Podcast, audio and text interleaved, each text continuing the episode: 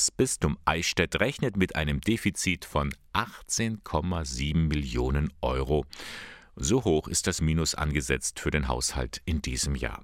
Verantwortlich dafür sind viele Gründe, meint der Generalvikar im Bistum Eichstätt, Pater Michael Huber. Es sind explizit Kirchensteuereinnahmen, die einfach weggebrochen sind, die sich bewegen im niedrigen zweistelligen Millionenbereich, so jedenfalls die ersten Schätzungen und auch bestätigt inzwischen durch viele Einnahmen, die halt reingekommen sind. Ich würde insgesamt sagen, es ist eine Mischung aus beidem.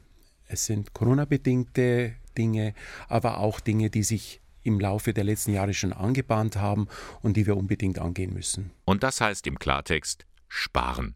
Der Rotstift wird angesetzt.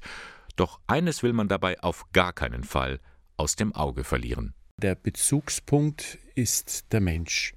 Es ist die ganz konkrete Pastoral in der Pfarrei, in der Schule, im Kindergarten, in den Beratungseinrichtungen, in all den Handlungsfeldern, die uns die Pastoral als Möglichkeit, als Chance zur Verfügung stellt. Natürlich hat es schon früher Ansätze gegeben.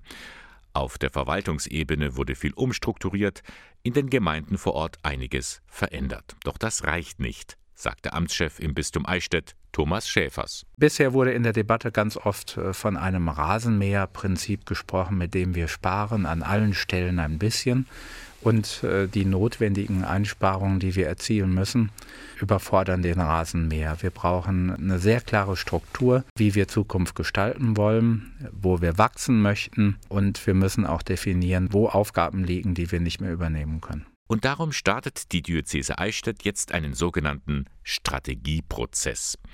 Man will pastorale Schwerpunkte setzen und dahingehend die Strukturen ausrichten. Drei Eckpunkte spielen dabei eine Rolle. Wir möchten mit diesem Prozess zu Wachstum kommen. Wir möchten Menschen gewinnen. Das ist, glaube ich, eine wichtige Grundaussage. Wir möchten digitaler werden.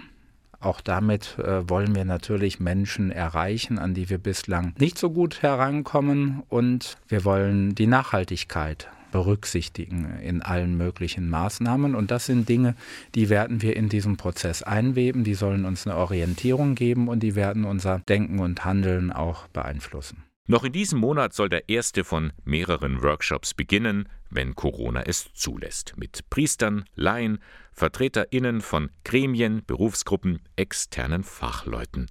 Man stellt sich breit auf, so Schäfers.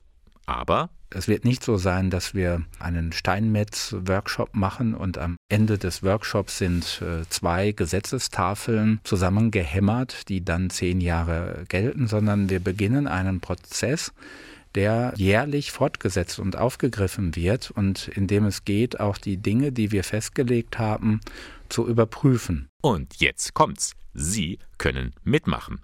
Die Verantwortlichen freuen sich nämlich über Anregungen und Ideen zum Strategieprozess, und zwar von allen Menschen im Bistum Eichstätt. Wenn Sie einen Beitrag einreichen möchten, es gibt eine E-Mail-Adresse, die eigens für diesen Strategieprozess eingerichtet wurde. Aufbrechen at bistum-eichstätt.de. Die Vorschläge werden dann gebündelt und in den Prozess eingebracht.